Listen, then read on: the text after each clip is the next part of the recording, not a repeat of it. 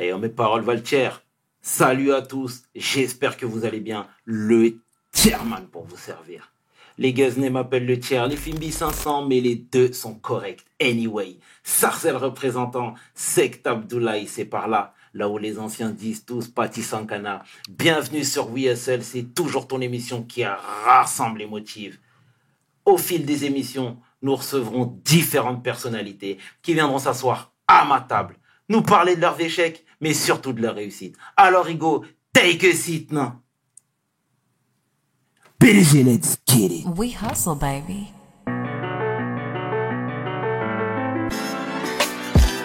Le chairman. We hustle, baby. Le chairman. We hustle, baby. Le chairman. De retour sur We Hustle. Et aujourd'hui, pour la seconde fois, je suis fier d'accueillir l'homme que l'on nomme Kemi Seba. Take a seat, ego. Kemi, comment tu vas? Ça va le frérot Et Tout toi va bien? Toujours. Ça fait plaisir. Merci d'être venu une seconde fois. C'est un plaisir pour moi, on est en escale 24 heures, donc euh, quand on est sur Paname, euh, on passe la paix à la famille. Ça fait plaisir, ça fait plaisir. T'es le bienvenu, mais ça je te l'ai déjà dit, tu le sais déjà. C'est la famille, Donc c'est all good, c'est all good. Alors on se sent comment après avoir été reçu en grande pompe à Conakry? Ah, écoute, euh, avant ça, il y a Bamako, Mhm, Tout à fait. euh, Conakry après. Frère, le plus important pour moi, c'est pas tant d'être reçu en grande pompe. Parce qu'à la limite, ça, tu vois, on mène un combat politique. Donc, qu'on soit au HEPS ou qu'on soit euh, reçu dans les, les, palais présidentiels ou autres, c'est pas le plus important. Par contre, euh, beaucoup d'émotions. Parce qu'il y a trois ans, j'avais été interdit de fouler le territoire guinéen parce que j'étais venu faire une manifestation euh, contre la corruption. D'accord? Comme on le fait partout, hein et contre la corruption, le néocolonialisme, la malgouvernance, sachant que la corruption, la malgouvernance et le néocolonialisme, ce sont plusieurs facettes d'une même pièce. On peut pas dire juste le problème c'est l'extérieur si on n'est pas capable de régler les problématiques intérieures. Donc euh, Alpha Condé m'avait interdit de rentrer, m'avait fait mon- venir les militaires dans l'avion en disant que j'étais une menace grave de trouble à l'ordre public parce qu'il il savait qu'il y avait beaucoup de monde qui, qui, qui, qui nous attendait. Et euh, donc le fait que trois ans plus tard, le même qui m'a interdit de fouler le sol soit lui-même aux arrêts, il a été arrêté, Mhm. et que moi-même maintenant j'ai la possibilité de venir, c'est euh, pas une victoire euh, de ma petite personne. Je disais, t'as jubilé pourtant. je sais pas si c'est le terme, mais euh, ouais, bien sûr que j'étais heureux quand la justice triomphe. T'es toujours heureux, tu comprends? Mhm. Et euh, le plus important pour moi était de, de pouvoir rappeler à tous nos chefs d'État qu'il n'y a rien qui est éternel sur cette terre sauf Dieu. Bien. Donc que nos dirigeants qui pensent que ils sont euh, les gens qui ont la possibilité de, de faire la pluie et le beau temps ad vitam aeternam, qu'ils comprennent que non, c'est pas vrai. Vous êtes euh, comme le sommet d'une pyramide, vous paraissez haut. Mais si la base de la pyramide bouge, vous tombez, vous êtes un vulgaire caillou. Faut cogiter dessus. C'est ça le plus important. Voilà, frère. Et j'ai l'impression que c'est important pour toi d'avoir la bénédiction des anciens, parce que même quand tu étais là-bas, tu as vu la veuve de Sékou Touré, euh, Siaka Bari aussi, qui t'a bien reçu. Tu connais Siaka? Bah écoute, on, a, on s'est renseigné, C'est bien. tu comprends? Donc Mhm. j'ai l'impression que pour toi, cette bénédiction-là est fondamentale. on mène un combat euh, dans la lignée d'autres qui nous ont précédés. C'est ce que eux-mêmes, c'est ce que la veuve de ce Touré a dit quand elle a dit que elle voit en nous les héritiers. C'est, elle a parlé, elle a, elle a parlé clairement. Et euh, même si on a encore beaucoup de chemin, il faut, qu'il faut faire preuve d'humilité? Mais euh, c'est une course de relais, ce combat politique, qui ne terminera que quand on aura complètement obtenu la souveraineté de nos populations, la souveraineté populaire, pas simplement la souveraineté sur le terrain euh, des élites, mais la souveraineté du peuple. Et on ne peut pas mener ce combat sans rendre hommage à ceux qui nous ont précédés, ceux qui étaient dans la, la ligne droite. Quand je dis la ligne droite, c'est qu'ils allaient droit devant, mais la ligne droite de la, la vertu, de la justice, de la dignité. Ce qui n'empêche pas que personne, évidemment, n'est parfait. Il y a des gens qui peuvent faire des erreurs. Quand tu as le pouvoir ou quand tu mènes un combat politique, tu es toujours faillible. Tout homme est faillible. Toute femme est faillible. Il y a que Dieu qui ne l'est pas. Mais euh, toujours essayer de faire le bien et de reconnaître ceux qui ont essayé de faire le bien. À leur façon. Donc on a été reçu par le- les autorités maliennes après par les autorités guinéennes. Il y a un nouveau vent qui est en train de souffler en Afrique francophone, qui est la continuité de, du travail qu'on effectue. Euh, tous les régimes qui sont pas forcément dans cette dimension d'être proche de la souveraineté du peuple, ils sont en train aujourd'hui de d'être secoués. Et il y a une conjonction qui se fait entre des populations et sociétés civiles qui se bougent et des militaires qui sont en train de comprendre que le panafricanisme aujourd'hui c'est pas qu'un courant euh, populaire dans la rue, c'est un courant qui peut aussi les porter et leur permettre de reconstituer, de restructurer l'État. Donc maintenant le cas du Mali et le cas de la Guinée c'est différent, mais euh, le simple fait que contrairement à ce que beaucoup peuvent penser, le président du Mali et le président du de Guinée sont extrêmement proches, devrait donner matière à réfléchir. À ceux qui peuvent être sceptiques sur, euh, en effet, le président guinéen, c'est vrai qu'on a appris beaucoup de choses sur ce dernier. Euh, il a été formé, euh, il a fait la Légion étrangère française. À la base, c'est inquiétant. Euh, il a été formé dans des pays euh, qui sont pas forcément des pays de droit de l'autodétermination des populations, c'est vrai. Mais je l'ai rencontré avec mon staff. On a parlé longuement. Je suis pas un bleu à qui on peut dire, on peut disqueter, on peut dire ce qu'il veut entendre. Non, on chèque, signe pas de chèque en blanc, mais je pense qu'on peut avoir de très grosses surprises émanant de cette personne, de très grosses. S'il n'y a pas de surprise, s'il n'y a pas de surprise émanant du président Doumbouya, bah écoutez, c'est ce que la majorité des gens ont dit, auront dit, et il n'y aura pas. En effet, il, aurait été dans une démarche de par sa formation de trahir les intérêts du peuple, mais je pense que beaucoup de gens risquent d'être beaucoup surpris. On verra. Très bien. Et tu répondrais quoi toi, à celles et ceux qui disent que tu es un partisan du coup de de de, de Monsieur Doumbia? Comme je l'ai dit euh, de multiples reprises en Guinée, euh, c'est des tests fous. Pour parler simplement, c'est tu peux pas dire que tu es partisan tant que le bilan n'est pas établi. Mais de ce que j'ai entendu déjà le coup d'État, moi je le dis clairement, ce qui s'est passé, le coup d'État c'est pas les mhm. militaires qui l'ont fait, c'est Alpha Condé, parce qu'il devait pas se présenter une troisième fois. Tu comprends? Mhm. Donc c'est Alpha Condé, euh, le, le, coup d'État, c'est un coup d'État institutionnel qu'il a fait.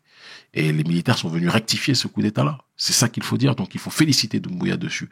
Maintenant, est-ce que, et même les premières mesures qu'il a prises vis-à-vis de tous les gens du régime, dans cette volonté de d'être euh, le plus transparent vis-à-vis du peuple, il a des décisions fortes qu'il a prises. Il a saisi, il a saisi par exemple un certain nombre de matériels, il a bloqué des fonds euh, qui étaient euh, possédés euh, par justement les, les gens du camp euh, d'Alpha Condé, des sommes astronomiques qui normalement auraient dû servir à, à la gestion de l'État qui était fait pour gérer autre chose.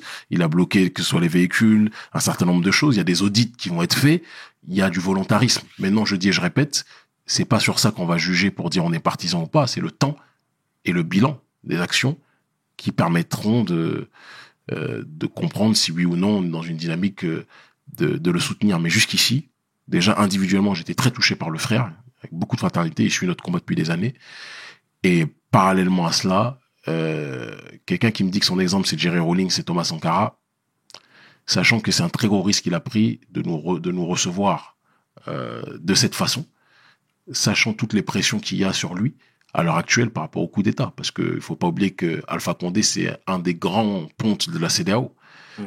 Et que donc, quand tu arrêtes Alpha Condé, t'as la pression de tous ces gens-là qui disent ouais, la, la transition militaire doit pas durer très longtemps, tu vois. Donc, euh, il a l'Occident, il a d'autres personnes sur le dos. Certains vont dire que oui, mais c'est l'Occident qui l'a placé. Ça, c'est Dieu qui sait. Peut-être que même l'Occident a facilité qu'ils prennent le pouvoir. Mais combien de cas existe-t-il en sciences politiques où des gens ont été placés par des uns, par euh, certains camps, et les gens qui ont été placés finissent par se retourner contre le camp qui les a placés? Mmh. Ça, c'est l'histoire de l'humanité. Donc, il faut, faut faire preuve de, de nuance, de complexité et d'étude du terrain. C'est pour ça que je me, je m'éloigne toujours des, des, comment, des, géopolitologues de la Sorbonne qui, bien assis sur euh, leur banc frais euh, climatisé euh, de la Sorbonne, complètement éloignés des réalités du terrain, ils vont te parler à travers ce qu'ils voient euh, dans des livres écrits par des gens qui ont une vision précise euh, de l'histoire, qui est une vision très occidentale. Moi, je suis quelqu'un qui est un, un adepte de la science politique du terrain. Euh.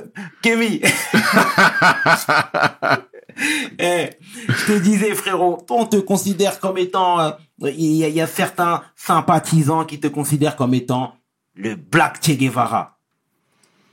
Ah, j'ai pas le béret, hein. Mais tu comprends? Lui, il utilisait, il utilisait son statut de médecin pour se faufiler un peu partout en temps de guerre. Uh-huh. Tu utilises quoi, toi? Moi, j'utilise mon verbe, j'utilise ma connaissance euh, de l'histoire de notre peuple, j'utilise ma connaissance des différentes psychologies de notre peuple, que j'ai mis du temps à étudier quand même, 20 ans, c'est pas rien.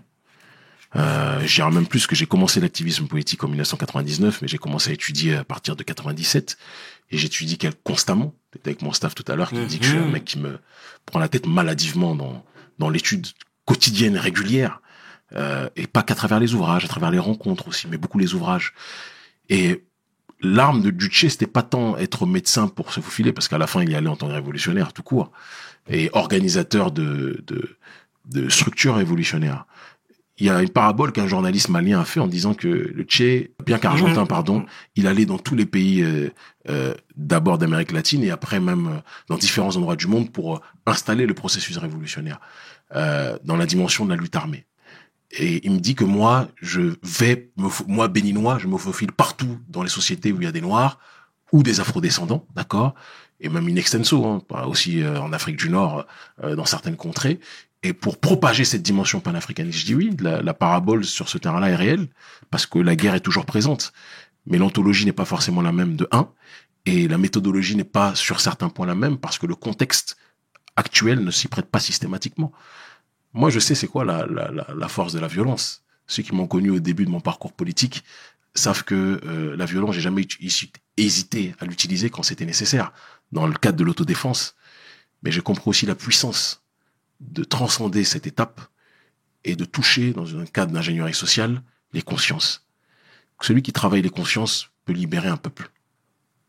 La violence physique, c'est une étape, mais ça ne peut pas être une finalité quand on veut rentrer dans la dimension justement de la métaphysique, le matérialisme et le transcendantal, euh, l'homme qui est le plus fort, c'est pas celui qui a l'arme matérielle, c'est celui qui a l'arme transcendantale. Tu comprends ce que je veux dire Et la manière, j'ai commencé, on, on touchait euh, 10-15 personnes dans des salles, on faisait des meetings, ceux qui nous suivaient à, à l'époque à Belleville, il y, a, il y a 16 ans ou 17 ans de cela. Aujourd'hui, il n'y a pas de meeting que je fais euh, euh, des mobilisations contre le néocolonialisme où je réunis pas des milliers de gens dans tous les pays où on va. Mais ça, c'est pas Kémy Seba, c'est pas mon petit cerveau d'autodidacte. C'est la démarche transcendantale. Mhm. Parce que je pense que je me suis câblé à la bonne source, sans rentrer dans des détails. Et propager ce message d'autodétermination de notre population et de connaissance de soi, c'est ce qui libère le peuple. Connaissance de soi, connaissance de ses adversaires et connaissance de l'adversaire qui est aussi en soi. Parce que nous sommes notre premier ennemi. C'est toujours facile de dire le problème, c'est les autres, c'est le blanc, c'est ceci, cela. C'est nous-mêmes l'ennemi. Qu'est-ce qui te fait dire ça? Parce que nous sommes notre premier obstacle. Il y a un moment donné, on dit toujours que une civilisation est détruite par l'extérieur que si elle est rongée de l'intérieur. Il y a un livre, je fais pas de, comment dirais-je, de propagande quelle qu'elle soit, mais dans un livre sacré, il est dit que Dieu ne change pas les conditions d'un peuple tant que le peuple ne change pas lui-même. Ça devrait faire réfléchir les gens. Y a un moment donné, il faut qu'on se regarde dans le miroir. C'est pas les autres qui sont trop forts. C'est nous qui nous bloquons par un processus d'aliénation. C'est une évidence. Mais parce que aussi, on a fini par s'installer dedans. Et parce qu'il est plus facile de dire que oui, c'est juste parce que l'autre est, trop fort, est trop méchant, etc. Oui, c'est vrai. Mais l'oligarchie occidentale ne va jamais cesser son business de prédation vis-à-vis de nous. C'est grâce à nos richesses que l'Occident est ce qu'il est aujourd'hui en grande partie. Et de par leur rigueur sur certains points aussi. Mais l'introspection individuelle et collective permet l'améliora- l'amélioration. Je le vis au quotidien. Et je pense qu'il faut qu'on aille dans cette direction. Vraiment. Après, euh, ceux qui se sentent concernés y vont. Ceux qui ne sont pas concernés, la vie continue. C'est Dieu qui sait. Qu'est-ce? Mon frérot. Un autre point qui vous rassemble tous les deux, Che Guevara et toi, c'est le consulting. Consulting dans la dimension, euh, ce que certains diraient révolutionnaire. Révolution, c'est révolution, c'est le recommencement. C'est le Mhm. retour c'est le retour à la base, Mhm. tu vois. Et euh, il est évident que le monde dans lequel on vit est un monde de suprématie occidentale. Le monde où une oligarchie euh, apatride occidentale, que je ne citerai pas pour ne pas te créer de problème, euh, mais que tout le monde sait, euh, tout le monde sait de quoi je parle. Cette oligarchie a construit un monde, un système globaliste, néolibéral, économique et sociétal. Et ceux qui sont contre ce schéma de société-là sont considérés comme des parias ou comme des ennemis. Et ceux qui sont comme le disait le philosophe Jacques Derrida, dans une volonté de déconstruction de ce système, peuvent être considérés comme des radicaux, des extrémistes et tout ce qui s'ensuit. Et à l'intérieur justement de cette dynamique-là, il y a différents pays, ça peut être des pays, ça peut être des groupes, ça peut être des structures qui vont consulter des gens qui sont, on va dire, qui ont une certaine audience, certaine influence, une certaine crédibilité auprès d'un nombre de gens assez important. Ils vont les solliciter pour leur donner des conseils de méthodologie pour comment agir dans leur espace pour déconstruire aussi ce genre de schéma. C'est ce qui fait que moi, en effet, je l'appellerai pas consulting parce que c'est plus une dimension de business, mais je comprends parfaitement où tu veux en venir. Mhm. Euh, on, on sollicite notre ONG partout aujourd'hui dans le monde, noir, et pas seulement. Tu vois, je t'ai dit dans quel pays on va, ça va faire du bruit là dans quelques dans Mm. quelques semaines. Le gouvernement français va pas aimer, mais euh, on est sollicité par des gens du ouais des quatre coins du monde qui se disent que le combat qu'on mène à l'échelle du, du de l'Afrique entre guillemets francophone, c'est un cas d'école pour beaucoup de choses parce que le processus de lutte contre le néocolonialisme français qu'on établit, il, il est en train de faire école. Et quand je dis néocolonialisme français, ça veut pas dire qu'on est en train de valider euh, ce que j'ai entendu un, un abruti dire oui, Camille dit ça parce qu'il est pour les Chinois ou pour les Russes. Qu'on va être on va être très clair. Les Chinois, le néocolonialisme chinois, le moment venu, on va s'occuper d'eux avec une force que personne ne va comprendre. Chaque chose en son temps. La France-Afrique, pour l'instant, c'est le système qui dure depuis si longtemps, qui a tué nos pères. Et c'est important qu'on gère ça. Et on est en train de réussir à le faire. Quand on a commencé il y a 10 ans, 11 ans, quand on est rentré en Afrique, les gens nous prenaient pour des fous. Mhm. Aujourd'hui, notre message, il n'y a pas, objectivement, c'est pas du tout de l'ego trip, mais je ne sais pas dans la société civile, en Afrique francophone, qui est plus suivi que nous. Ça, c'est du factuel, tu vois, et du quantifiable. Euh, que ce soit sur les réseaux sociaux ou que ce soit dans le réel à travers nos mobilisations partout. Euh, la Chine, on va s'en préoccuper, le moment venu.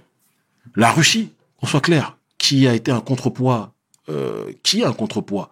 Parce que quand tu es contre un- une bête et, que tu n'as pas la possibilité solo de pouvoir le battre, il faut faire preuve de stratégie. Prendre un élément qui peut être proportionnellement aussi imposant que celui qui est ton ennemi et faire en sorte que les uns et les autres se tapent pendant que toi tu puisses reculer. Et maintenant négocier d'une autre façon avec le nouveau venu pour être cette fois-ci dans une autre dynamique que ce qui a toujours été, c'est-à-dire du gagnant de leur côté, du pardon d'une autre. Mais moi, frère, je sais comment les Africains sont traités en Russie, je suis pas bête. Qu'on soit très clair. Et l'axe Russie-Afrique. Mais non, l'axe Russie-Afrique, c'est l'axe de la souveraineté africaine dans une dynamique multipolaire. C'est-à-dire qu'on soit capable, moi je suis pas quelqu'un qui prône l'autarcie, je prône l'Afrique-Afrique en priorité. Mhm. Maintenant, qu'on soit très clair, je pense que euh, il faut qu'on soit capable de diversifier aussi en dehors de l'Afrique, qui est la priorité, les, les relations intra-africaines. C'est ça l'essence du panafricanisme, qu'on puisse, et ça c'est la géopolitique, diversifier les partenariats euh, internationaux de telle sorte que on sorte de l'escarcelle occidentale, parce qu'on résume aujourd'hui la communauté internationale à un gang de quelques nations occidentales. C'est des gangsters. C'est quelques petites nations non représentatives de l'échelle de l'humanité, d'accord, qui nous disent ce que la communauté internationale pense. Mais ce qu'ils pensent, c'est pas ce que le monde entier pense. Et donc, il faut être capable de diversifier ces partenariats. Ça peut aller, je dis, euh, ça peut aller de Cuba, ça peut aller euh, euh, l'Iran à une certaine époque, ça peut être euh, la Russie, ça peut être la Turquie, etc. De différents pays qui ont une dynamique d'éloignement vis-à-vis de l'hégémonie d'Occident qui nous parle. Mais il faut que nous, autres Africains, on soit capables de défendre en cette génération nos intérêts. C'est ce qui a manqué à bon nombre de nos dirigeants. C'est ce qui manque encore peut-être à certains. C'est ce que j'ai dit à certains responsables. Quand vous négociez avec les nouveaux partenaires, ne négociez pas en voyant simplement vos intérêts individuels. Il faut penser à ce qui va permettre à la population de bénéficier de ces ressources. C'est ça le plus important dans les nouveaux partenariats. Donc euh, c'est ce qu'on dit en off à un certain nombre d'entre eux en détaillant par certains programmes et certains dossiers qu'on peut remettre, qu'on notre ONG est sollicité. Parce que pour bien comprendre pour ceux qui prennent en, en, en route le- le- l'émission ou Mhm. notre, no- notre- parce qu'il y en a peut-être qui, qui découvrent euh, ce qu'on fait, l'ONG Urgence panafricaniste, c'est une dimension euh, euh, tripartitionnelle. La lutte contre le néocolonialisme, d'accord, ça c'est une évidence. La lutte pour la justice sociale et la lutte pour la bonne gouvernance. Le néocolonialisme, ce sont donc c'est tout ce qui nous détruit de l'extérieur. La lutte contre la malgouvernance, c'est tout ce qui nous détruit de l'intérieur.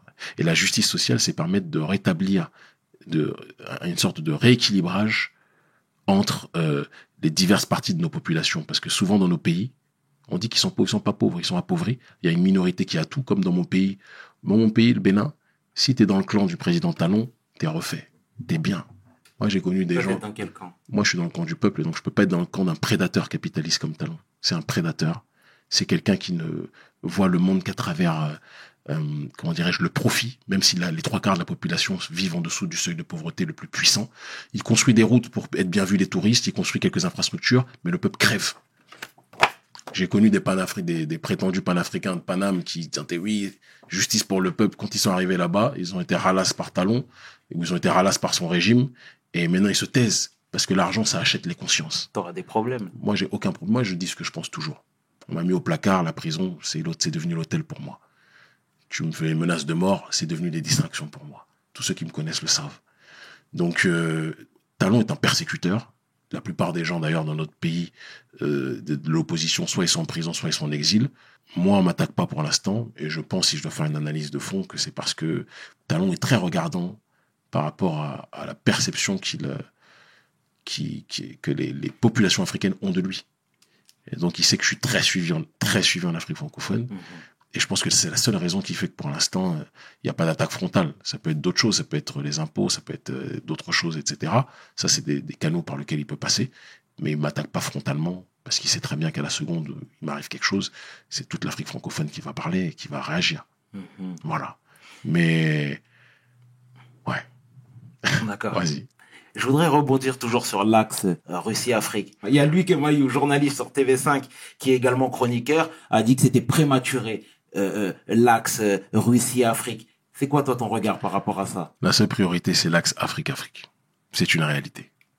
Et si on en est aujourd'hui à parler de pays qu'on relie à la dynamique de certains... Déjà, petite précision, ce que Kemayou, lui, Magloire Kemayou dit, je le prends que très rarement au sérieux. Ça, tu le permettras. Après, ça t'empêche pas. Toi, tu peux avoir tes amitiés, j'ai les miennes. Mais politiquement, c'est pas quelqu'un que je prends au sérieux. Ma parole n'engage que moi.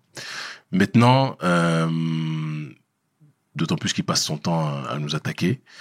Maintenant, pour revenir à ce qui est de la dynamique Russie-Afrique, je pense que tant qu'on sera dans des situations où on reliera un pays à un continent, on sera toujours dans un état de domination. Même si l'objectif final du panafricanisme, c'est qu'on arrive au- au- à faire en sorte qu'il y ait les États-Unis d'Afrique et que donc, en effet, on devienne un pays. C'est une évidence aussi, tu vois. Mais euh, moi, je pense que la Russie peut être un allié ponctuel. Elle l'a prouvé dans un certain nombre de cas. Nous, on l'a vu sur le terrain T'as des exemples en tête? Bah, que ce soit en Centrafrique, que ce soit euh, euh, au Mali, c'est ce qui est en train de se passer pour ceux qui savent, ou même nous à l'échelle de l'ONG Agence panafricaniste. Moi, j'ai mon ami qui est l'un des conseillers, l'un des théoriciens les plus puissants euh, en Russie aujourd'hui, Alexandre Douguin, qui est l'un des préfaciers de mon dernier livre, L'Afrique libre ou la mort. Euh, je peux t'assurer qu'il a, contribué à faciliter euh, un certain nombre de choses sur le terrain logistique par rapport au déplacement de l'ONG, tout comme les Cubains, tout comme d'autres nations, etc. Moi, j'ai aucun problème à le dire. Tant que on nous soutient, c'est Malcolm qui disait, les non-noirs peuvent nous aider, mais ils ne peuvent pas nous rejoindre. Tu comprends? Il ne saurait avoir d'unité avec les autres tant qu'il n'y aura pas d'unité entre nous. C'est quelque chose dans lequel je me retrouve parfaitement. Tant que tu es dans une démarche de nous soutenir sans jamais nous dire ce qu'on a à faire, frérot, on avance. À la seconde où tu me dis ce qu'on doit faire, c'est là où nos chemins se séparent. Et nous, on a travaillé avec certains Russes euh, sur ce terrain-là, tout comme avec les Cubains. Certains, euh, avec les Cubains, on, peut continuer sur un certain nombre de dossiers, etc., des activités euh, sociales, humanitaires et politiques, etc. Avec des Russes, à un moment donné, on s'est arrêté. Dès lors que euh, certains d'entre eux, pas tous, parce qu'il y en a, comme je te dis, Dugin, j'ai des très bons rapports avec lui, mais certains nous ont dit, oui, bon, on vous, on vous soutient depuis X temps, mais maintenant, ce serait bien que, en dehors de tout ce que vous faites qui est très fort, peut-être vous puissiez mener des actions violentes. Je fais, eh, moi, je quitte pas, moi, je quitte pas le, le colonialisme français pour accepter que quelqu'un d'autre nous dise ce qu'on doit faire. C'est nous autres qui disons ce que nous devons faire. Et c'est comme ça que les chemins se séparent. Ce qui ne veut pas dire que je, je, je ferme le, le dialogue avec euh, tous les Russes. Il y, en a, il y a plein de Russes avec lesquels je m'entends très bien. Mais je nuance. Le seul Messie de l'Afrique, c'est l'Afrique elle-même. C'est pour ça que je suis gêné quand je vois dans certaines manifestations qu'on co-organise, par exemple, des pancartes euh, Russie vient nous sauver ou quoi que ce soit. Ça, Mmh. pour moi, ça, c'est pas rigoureux. Clairement.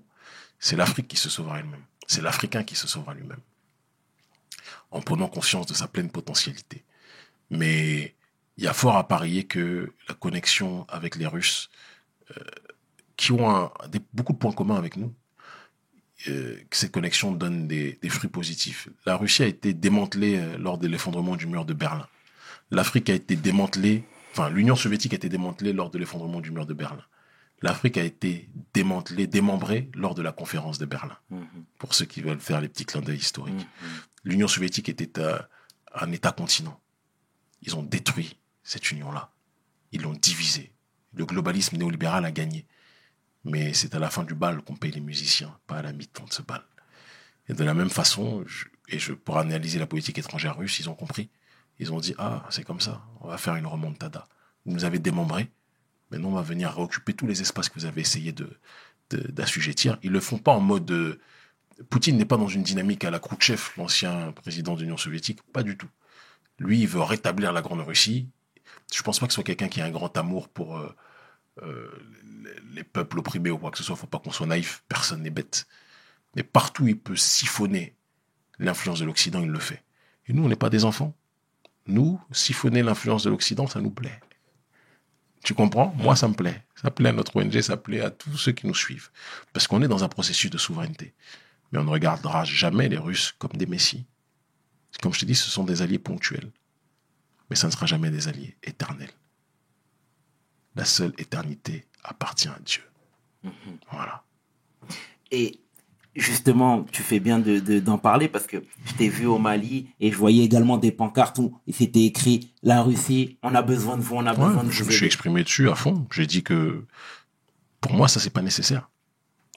Aujourd'hui, il y a une volonté de reformer une armée malienne compétitive, tu vois, et de faire en sorte que celle-ci puisse, à terme, subvenir à ses propres besoins et à sa propre sécurité. C'est ce que l'on souhaite. Et donc, dans ce cadre-là, la présence russe temporaire peut être un, un, un élément euh, de choix, un atout. Mais faire attention de ne pas en faire euh, une finalité. Tu vois un respect à Kadhafi, toi? Profondément. Alors, euh, ça Il me- était, il était pas tout blanc. si tu me cites une seule personne qui est parfaite sur cette terre, si tu m'en cites une seule, Mhm. à part les prophètes peut-être, à part les messagers de Dieu, quelle que soit la langue qu'ils parlaient et quel que soit le peuple dans lequel ils ont été envoyés, à part les ancêtres méritants qui marchaient dans la, rectitude divine, à part eux, je sais pas s'il y a des gens vraiment qui sont du domaine de la perfection, et je me méfie des gens qui veulent jouer les saints. Et après, tu te rends compte que la vie, elle est plus compliquée que ça. C'est toujours, c'est pour ça que j'ai toujours dit que moi, je préfère euh, les gens qui se présentent en mode thug life et qui parfois, euh, comment dirais-je, exacerbent un trait qui peut être un défaut.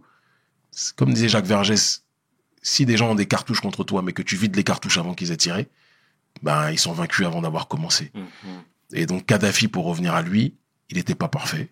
Il n'était pas parfait. Je le suis pas non plus. Tu comprends? Bien sûr. C'est tout. Et il y a des gens, des personnes qui ont perdu beaucoup, qui étaient très brillantes, mais qui ont joué les personnes euh, un peu trop saines ou trop parfaites, mais qui étaient que des hommes. Et ils sont tombés, comme Icar. Parce qu'à un moment donné, quand tu n'es pas transparent dans tes faiblesses comme dans tes forces, tu es vaincu. Kadhafi était un homme qui a eu des excès, qui a fait des choses qui n'étaient pas justes, mais je sais juste une chose. Kadhafi, l'arabe que tu vois là, ce qu'il a fait pour les mouvements noirs de libération. Je connais pas de dirigeants africains qui ont fait ça au XXe siècle. Est-ce que ça, on peut le dire? Il faut qu'on puisse être capable de le dire. Les mouvements de libération, les mouvements d'autodétermination, les mouvements révolutionnaires africains. Alors oui, il n'a pas fait que des choses bien. Aussi. Mais je connais personne qui a fait que des choses bien. Je connais personne, même les gens auxquels les, personnes voient un culte parce qu'ils connaissent pas l'histoire dans l'intégralité. Euh, rien n'est parfait. Rien n'est parfait. On a tous des défauts. Arrêtons de jouer aux super-héros. Kadhafi, ce qu'il a fait à son niveau en tant que simple homme, il a fait beaucoup. Aujourd'hui, je vois qu'il y a un changement chez certaines personnes qui euh, valident Kadhafi parce qu'après la mort, les gens sont toujours plus lucides, sauf certaines exceptions. Nous, à l'époque où euh, même dans le monde arabe il était détesté, Kadhafi, on le validait. La dernière visite qu'il a fait en France à l'UNESCO, quand il était venu planter sa tente, t'étais jeune à cette époque, je pense, planter sa tente à l'Élysée, il avait rencontré euh, les différents représentants des associations diasporiques africaines, grâce à, à ma grande sœur que j'aime énormément, Calixte Beyala, l'écrivaine, la grande écrivaine camerounaise. J'avais fait partie de cette délégation qu'il avait rencontrée. D'accord. Kadhafi, oui, Kadhafi, grand monsieur. Des erreurs, certes, mais grand monsieur. Qu'on essaye déjà de faire ce qu'il a fait de bien. Après, on pourra débattre de ce qu'il a fait de mal. Il en a fait du mal aussi. Peut-être que quand certains arrivent à ce degré de pouvoir, ils font du mal aussi. On fait tous du mal, on fait tous du bien. Essayons de faire en sorte que le bien soit plus important que les choses pas bien qu'on fait ou des choses pas licites que l'on fait. Mais ne jouons pas aux anges. Bélec aux anges, frère. Mhm. Et, Aux gens, aux prétendus anges. Aux anges non assermentés. et tu tires également un boulet rouge sur la CDAO. Alors, CEDAO, pour bien que les gens comprennent, le CEDAO, donc Communauté économique des États d'Afrique de l'Ouest, frère, frère, la CEDAO est devenue, comme l'Union africaine, un syndicat aujourd'hui de chefs d'État qui défendent leurs intérêts, mais jamais les, les intérêts du peuple. Dès qu'un membre de la CEDAO euh, est soulevé, se, fait éteindre par le peuple, un président se fait destituer par un coup d'État populaire, qu'on transforme par la suite en coup d'État militaire, mais le, le côté militaire est souvent n'est rien d'autre que la résultante de la volonté populaire. Sinon, après, il y aurait des protestations. Or, il n'y en a pas, souvent, ces dernières années en tout cas. Euh, la CDAO condamne non pas euh, les dérives du, dictateur qui faisait n'importe quoi vis-à-vis de son peuple, mais la volonté du peuple de changement qui se traduit par euh, un bouleversement au sommet de l'État. Moi, je dis qu'on veut la CDAO des peuples. On veut l'Union africaine des peuples que l'Union européenne raconte son charabia, oui, on veut la démocratie, eux, leur démocratie, ce qu'ils appellent démocratie, c'est quand il y a un, dirigeant qui sert leurs intérêts. Nous, ce qu'on veut, c'est la souveraineté populaire. C'est-à-dire que la volonté du peuple soit respectée. Vous pouvez pas marcher sur la volonté du peuple éternellement et penser que, à un moment donné, vous n'allez pas rendre des comptes. Je l'ai dit au début, il n'y a que Dieu qui est éternel, pas les hommes. Tu comprends? Mhm. Donc, euh, la CDAO aujourd'hui, comme l'Union africaine, ce sont des infrastructures en panne profondément. Et euh, il faut pas les faire disparaître au sens qu'elles ont leur utilité, évidemment, mais il faut les réformer. Et la meilleure des réformes, ça sera de faire en sorte que ça devienne des CEDAO des peuples et l'Union africaine des peuples, où les sociétés civiles auront une grosse responsabilité. Quand tu vois l'escroquerie de Macron qui convoque euh, des frères et des sœurs contre lesquels je n'ai rien, euh, à part quelques-uns, parce que il y en a vraiment, euh, je vais même pas les citer, mais ils ont été, certains ont été naïfs, d'autres ont été opportunistes, en allant à un sommet qui, au final, n'a bénéficié qu'à une seule entité, c'est le gouvernement français, parce que le gouvernement français voulait, euh, là où il voit qu'il y a un sentiment anti-élite française qui n'a jamais été aussi important en Afrique, on y a une grosse responsabilité, objectivement, il a voulu diviser l'opinion publique africaine, africaine en deux, en disant qu'il y en a qui veulent encore dialoguer avec l'élite française. Très bien. Donc oui, il nous faut une CEDEAO des peuples et une Union africaine des peuples. D'autant plus qu'on l'on sait aujourd'hui au XXIe siècle, comme le disait euh, le théoricien américain que je porte pas dans mon cœur, mais qui est en termes d'analyse prospective, il, voyait très loin, Zbigniew Brzezinski. Il disait que le passage du XXe siècle au XXIe siècle sera le passage du transfert du pouvoir qui auparavant était aux mains des élites et qui arrivera par la suite au niveau de la base du peuple. Ce que l'on appelle aujourd'hui, euh, sur un certain point représentatif, la société civile. Et d'ailleurs, Macron l'a compris quand il fait son sommet Afrique-France et, soi-disant Afrique-France, c'est la France-Afrique remasterisée, et qui n'invite pas les dirigeants. Il a essayé d'inviter quelques jeunes, parce qu'il sait qu'aujourd'hui, c'est notre jeunesse qui donne l'heure. Alors, il n'a pas invité, évidemment, euh, les, voix les plus audibles du continent. Il a invité des gens qui, à mon sens, étaient cooptés, euh, ou des personnes qui euh, étaient déjà en bonne relation avec les, les, les, élites françaises. C'est une bonne guerre. Et j'en veux même pas aux frères hein, et aux sœurs qui sont venus, qui sont partis aux frais du, des contribuables, qui sont partis euh, là-bas. Je pense que c'était une erreur politique et symbolique d'avoir participé à ce sommet. Mais vas-y, on va pas, on va pas faire de nuit blanche dessus. Tout ça pour te dire que la société civile aujourd'hui, c'est ce qui donne l'heure aujourd'hui en politique. Mm-hmm. Tu regarderas aujourd'hui que ceux qui influencent le plus les, les décisions, un certain nombre de décisions citoyennes, des décisions politiques, c'est ce qu'on appelle les influenceurs politiques on nous qualifie comme ça, que ce soit moi, Nathalie Yamb ou quelques autres, il y a quand même une influence qui est fondamentale Mhm. mmh. sur un certain nombre de sujets politiques de société euh, au quotidien sur le continent africain. Donc il y a quelque chose qui est en train de se faire en Afrique francophone du moins, et euh, il faut que c'est, il y ait des réformes infrastructurelles, que le peuple soit mis au centre des choses, sans quoi ça n'arrivera, ça, ça, ça n'avancera pas, ça ne marchera pas. Nos dirigeants sont discrédités pour beaucoup. Il faut qu'ils méditent dessus et qu'ils soient capables de restructurer ces, ces, institutions qui doivent être des entités qui servent véritablement les intérêts de nos nations. Mmh. Voilà. Est-ce que tu as l'impression que ton discours est de plus en plus entendu? Je- C'est pas à moi de le dire. Je pense qu'il faut. Ce qui serait intéressant, c'est peut-être faire un, un micro-trottoir en Afrique francophone, ou dans les Caraïbes, ou même dans la diaspora, Mhm. pour savoir ce que les gens pensent. Mais euh, ce que je constate, c'est qu'aujourd'hui, c'est un, un ministre euh, malien, je dirais pas son nom, qui me disait ça. Euh, Aujourd'hui, on est plus suivi que, ne serait-ce que sur la sphère des, des réseaux sociaux. On fait de la politique au niveau citoyen. On est plus suivi que la plupart des, des, des chefs de- des chefs d'État en Afrique francophone. C'est une réalité, Mhm. tu vois? Bien sûr. Et euh, eux dépensent des sommes astronomiques pour avoir une petite base de sympathisants sur Internet. Euh, des sommes astronomiques. Moi, j'ai jamais dépensé un centime pour avoir euh, des gens qui nous suivent. De la même façon que eux sont obligés de, de ralasser les gens dehors pour essayer de faire des manifestations. Frère, on lance un appel. Dans différents pays, on réunit quand même des foules importantes de gens. Donc, j'ai pas l'impression que je, donc je vois, mais euh, je n'en tire aucune gloire. Toutes les louanges reviennent au Seigneur des mondes. Ça ne me revient pas à moi, le petit Kémy Seba. Mhm. Kémy, Kémy Seba jusqu'au boutiste. Ah, ça, c'est, je crois que c'est ma loi de vie, c'est ça. C'est aller jusqu'au bout de, de ce que j'estime être juste Mhm. et en conformité avec ce en quoi je crois. Et euh, le sentiment de justice, c'est ce qui m'anime. Et la lutte contre ce qui est injuste, c'est ce qui euh, fait aussi que je me tiens debout. On a chacun une mission sur Terre. À nous de la découvrir, puis de l'accomplir ou de la trahir, disait Franz Fanon. Voilà. Et pourquoi je te dis jusqu'au boutiste? Parce que dès le départ, euh, même pendant tes, tes actions de la Tribuca, tu disais le Back to Africa de Marcus Garvey. Et aujourd'hui, tu y es. Après, tu sais, à une époque, aller en Afrique était un miracle. Mhm. Aujourd'hui, il s'agit pas d'aller en Afrique. Tout le monde peut aller en Afrique, se faire du tourisme ou chill dans les belles villes. Ce qui compte, c'est ce que tu fais en Afrique. C'est ce que tu essaies d'établir en Afrique. Que ce soit sur le combat politique, social, sur la bataille des idées, comme le disait Gramsci, la bataille culturelle, euh, qu'on est en train sur un certain nombre de points de gagner. Euh, n'en déplaise aux, aux Sorbonnards, euh, aux Afro-Sorbonnards, euh, qui, de, de leur cercle fermé à Paris, voudraient nous dire comment il faudrait faire les choses, mais sont pas capables de toucher la masse comme on le fait, de l'éduquer comme on le fait. Euh, on est en train de gagner sur un certain nombre de points. Puis après aussi sur euh, la valorisation des produits locaux, on essaye de faire notre travail aussi pour faire avancer les choses. Ah, c'est très bien, c'est excellent, bro, c'est excellent.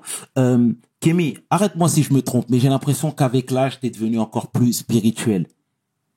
C'est une lubie de ma part? Je pense que c'est une perception qui n'est pas forcément en adéquation avec euh, le réel. J'ai toujours été quelqu'un qui euh, s'est préoccupé de, de la démarche transcendantale et du rapport à, au Seigneur des mondes, au Créateur.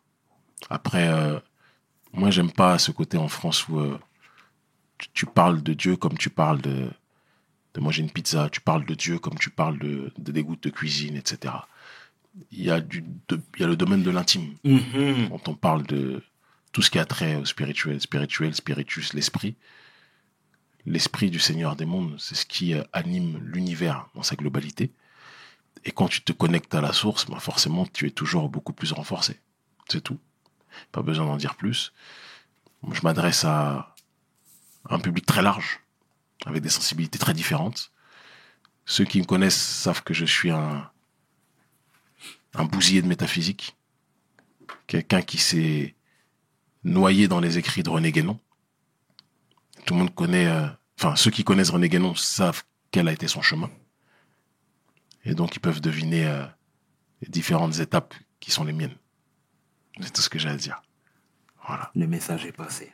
Mais une chose est certaine, j'essaie de marcher dans la, la voie des ancêtres méritants qui, sont, qui se sont soumis au Seigneur des mondes et qui ont établi la démarche de rectitude et de justice dans ce monde. C'est la démarche qui est la mienne. Honorer ceux qui nous ont précédés et qui étaient dans la voie de la rectitude vis-à-vis de la soumission de l'unicité divine et en priorité au-dessus de tout. Honorer le Seigneur des mondes Mhm. même s'il n'a pas besoin de nous d'être pour être honoré, mais nous on a besoin de l'honorer pour euh, nous rappeler quel est notre rôle sur Terre. C'est tout ce que j'ai à dire. Voilà. Bon. Comprendra qui pourra. Finiront par comprendre. Kémy, le béninois, installé au, Bén- au Bénin. Mhm. C'est quoi ton regard sur la politique béninoise? J'étais un peu ce que je disais tout à l'heure, c'est le président, pour moi, le, le symbole du capitalisme le plus sauvage, le plus brutal, le plus violent. C'est le symbole du mépris de la population. Les trois quarts de la population, pour ne pas dire les 3,9 quarts, vivent en dessous du seuil de pauvreté. Euh, et dans une situation des plus délétères.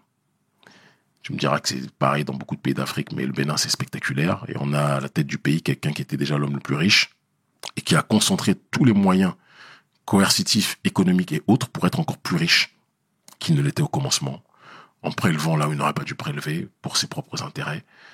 Euh, talons le visage le plus bestial de la prédation capitaliste au XXIe siècle en Afrique. C'est comme ça que moi je le vois. C'est comme si tu mettais Aliko Dangote à la tête du Nigeria, c'est déjà l'homme le plus riche d'Afrique, mais qu'est-ce que ça va être s'il est à la tête du Nigeria? Ben, C'est ce qui se passe avec Talon, sauf que Talon, à mon sens, a encore moins d'humanité. Dangote, on peut le voir autrement, c'est un businessman, on sait, mais Talon, le voir en politique a permis de voir ce que le capitalisme, lorsqu'il a tous les pouvoirs, peut avoir. Et c'est pas beau à voir. et, et tu répondrais quoi à ceux qui te voient euh, euh, comme étant franco-béninois, à savoir t'as passé une partie de ta vie en France Mhm. et qui veut donner des leçons là-bas?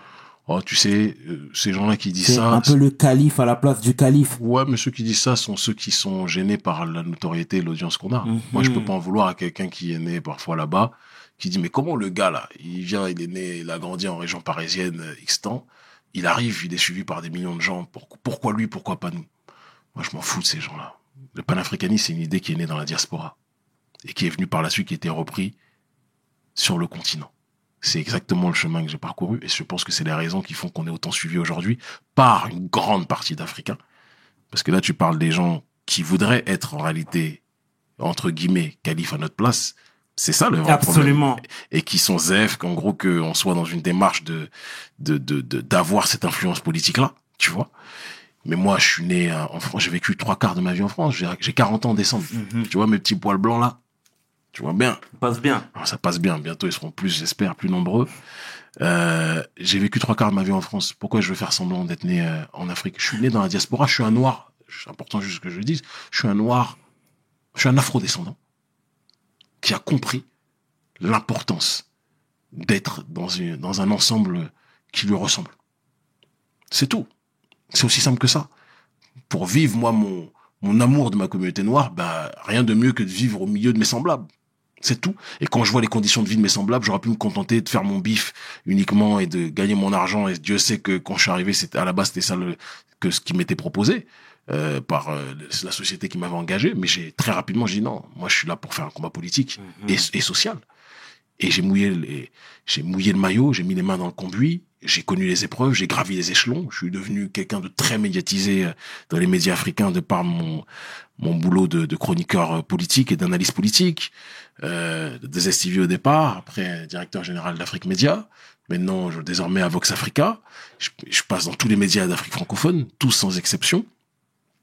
Euh, à côté de ça, notre ONG, le travail qu'elle mène sur le terrain social, je connais pas beaucoup d'ONG qui sont capables de faire à la fois le social, à la fois la question de la souveraineté politique, d'accord, et la lutte contre la malgouvernance. Généralement, chaque chose était divisée ou sectorisée. On fait les choses ensemble. Euh, c'est pas le fait qu'on soit autant soutenu par beaucoup de gens en Afrique, c'est on l'a pas volé. Mhm. Mais moi, je suis né en France, comme les, comme nos petits frères Kylian Mbappé, comme euh, euh, mon frangin Tony Yoka, comme Nicolas Anelka et autres. Mais bien évidemment, pourquoi tu, pourquoi je veux mentir dessus? Mais c'est pas éreintant de toujours se justifier. Non, non, faut, faut pas. tu me suis ou pas? Ouais, mais faut pas mélanger les choses. Souvent, euh, déjà, je me justifie pas. J'arrive- parce que t'as prouvé à plusieurs reprises, excuse-moi de te Mhm. couper, frérot, mais t'as prouvé à plusieurs reprises ton amour pour euh, euh, le continent. Mhm. Tu comprends? Mais j'ai l'impression que finalement, après, arrête-moi si Ouais, je me trompe encore une dire. fois, hein, Mhm. mais que tu t'es à chaque fois, que tu sois à chaque fois, pardon, obligé dans l'obligation de Non, te il justifier. faut bien comprendre une Dis-moi chose. tout. Quelqu'un qui n'est pas capable de répondre sur le terrain du débat d'idées va essayer de t'attaquer sur quelque chose qui est à sa portée. Un petit va t'attaquer au à, sa hauteur.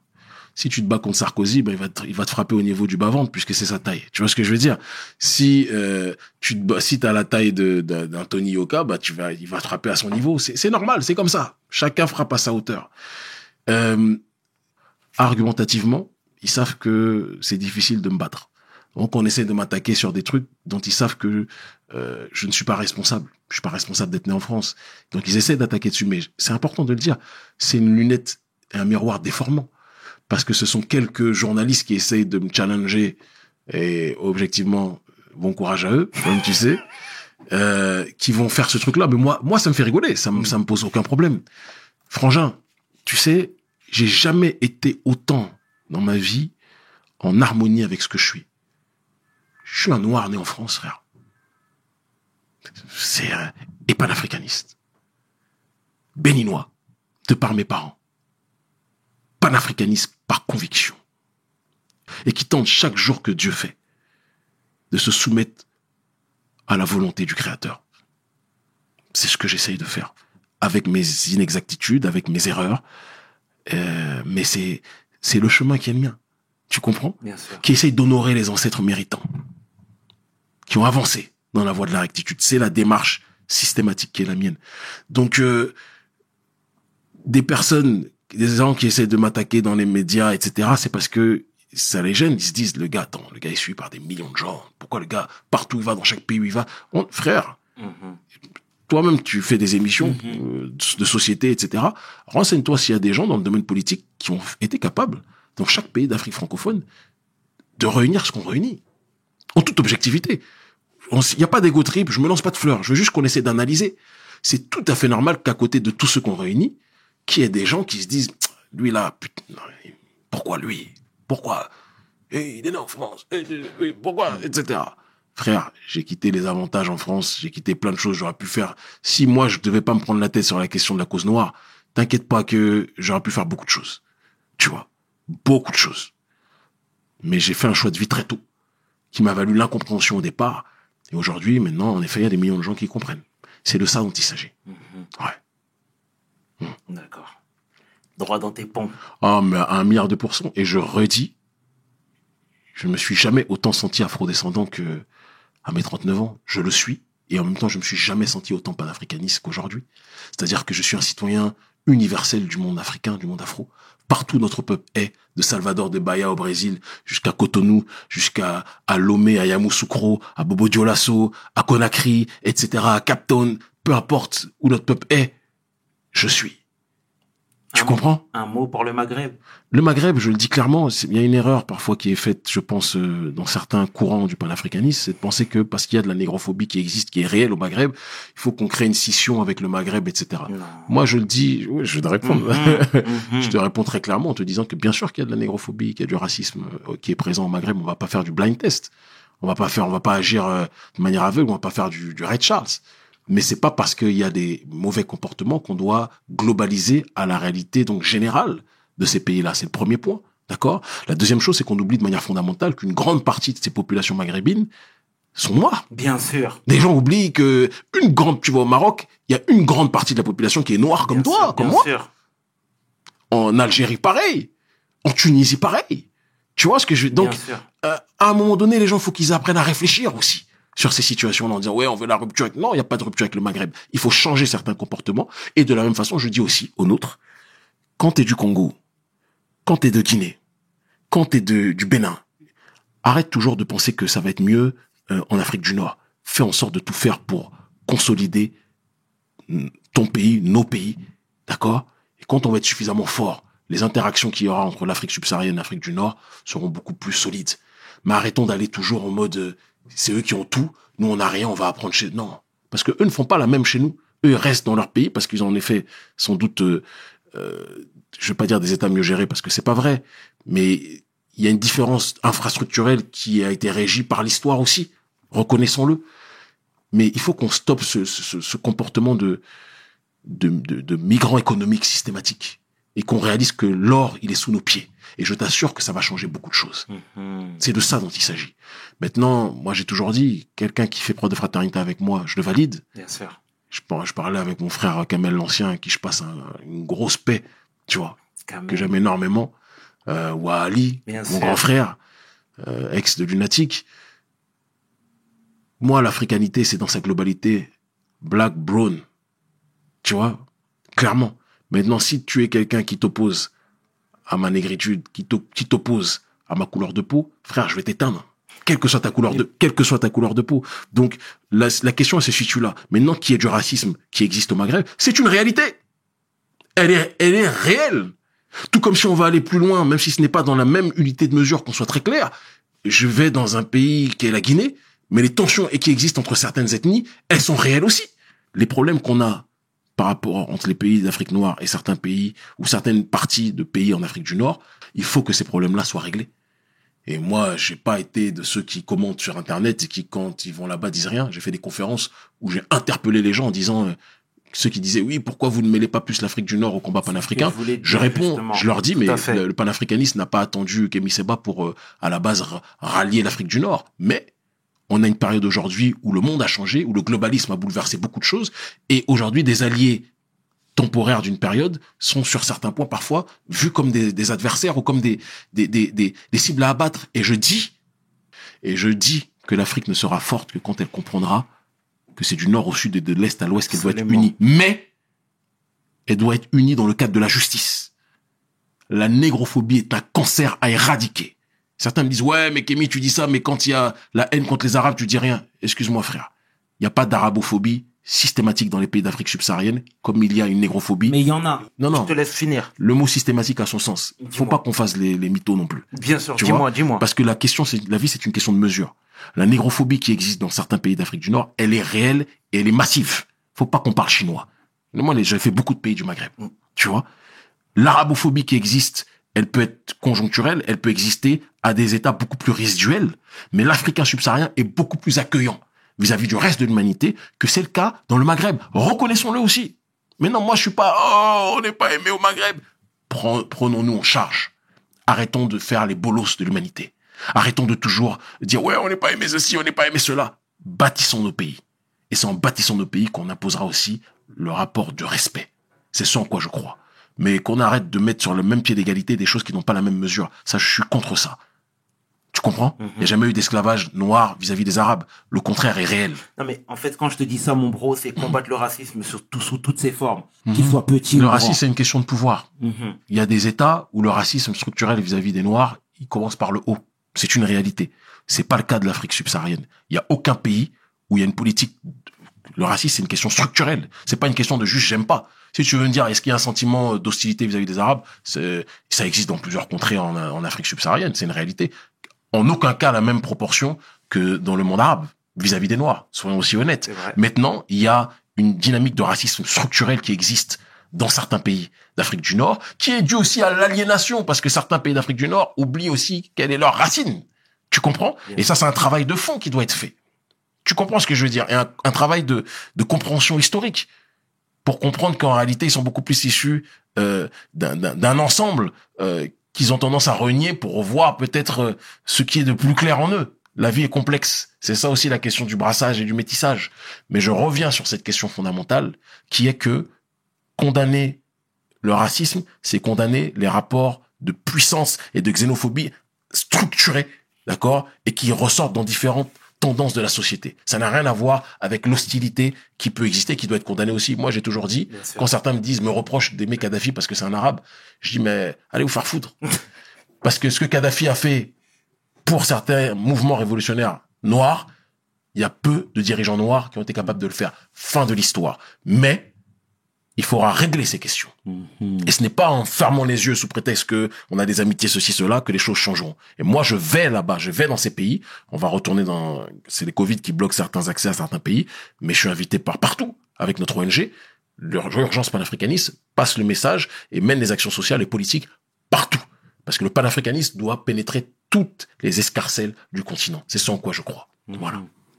Je voulais revenir avec toi sur les tristes événements intervenus en Libye où tu sais il y a eu euh, des manifestations concernant l'esclavagisme euh, où il y a eu clairement euh, un échange de mots, parfois même de coups entre les gens provenant d'Afrique de l'Ouest, communauté qui est principalement musulmane, et ceux d'Afrique centrale, communauté qui est principalement chrétienne, où ils se tiraient la bourre, ils se jetaient la pierre, ils se jetaient l'opprobre. Oui, j'ai suivi ça attentivement, Frangin.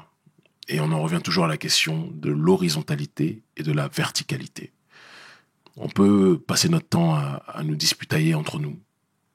Euh, oui, euh, pourquoi vous vous dites, c'est parce que vous êtes de la même religion que ceci, etc. Que ce qui pour moi est une ineptie, Euh, parce que ces gens-là qui font ça n'ont aucune religion.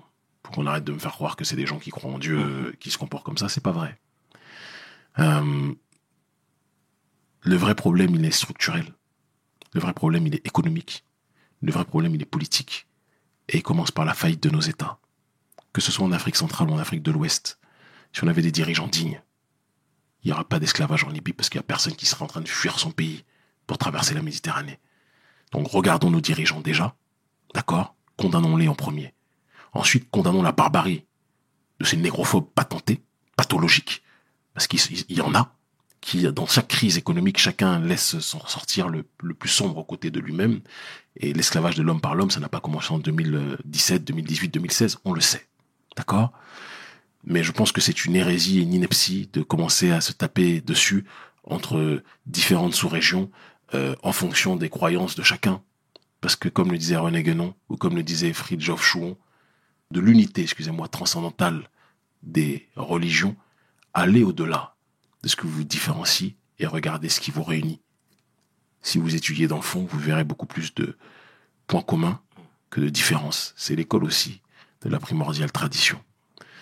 Réfléchir dessus, comme on parlait à juste titre René Guénon. En tout cas, Kémy, merci d'être venu une seconde fois euh, nous rendre visite et d'avoir prodigué ses conseils, de t'être livré comme tu as l'habitude de le faire. Et puis, c'est toujours plaisant d'échanger avec, euh, avec toi, mais ça, tu le sais déjà.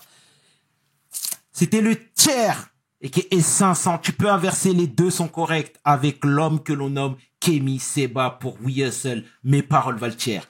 Peace. We hustle, baby.